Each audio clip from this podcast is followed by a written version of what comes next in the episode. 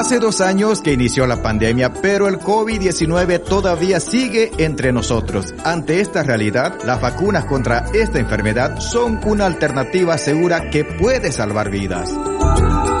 Es normal tener preguntas sobre las vacunas y debemos buscar información confiable. Para ello podemos hablar con trabajadores de salud, autoridades locales o incluso consultar con páginas de internet oficiales de las instituciones de salud.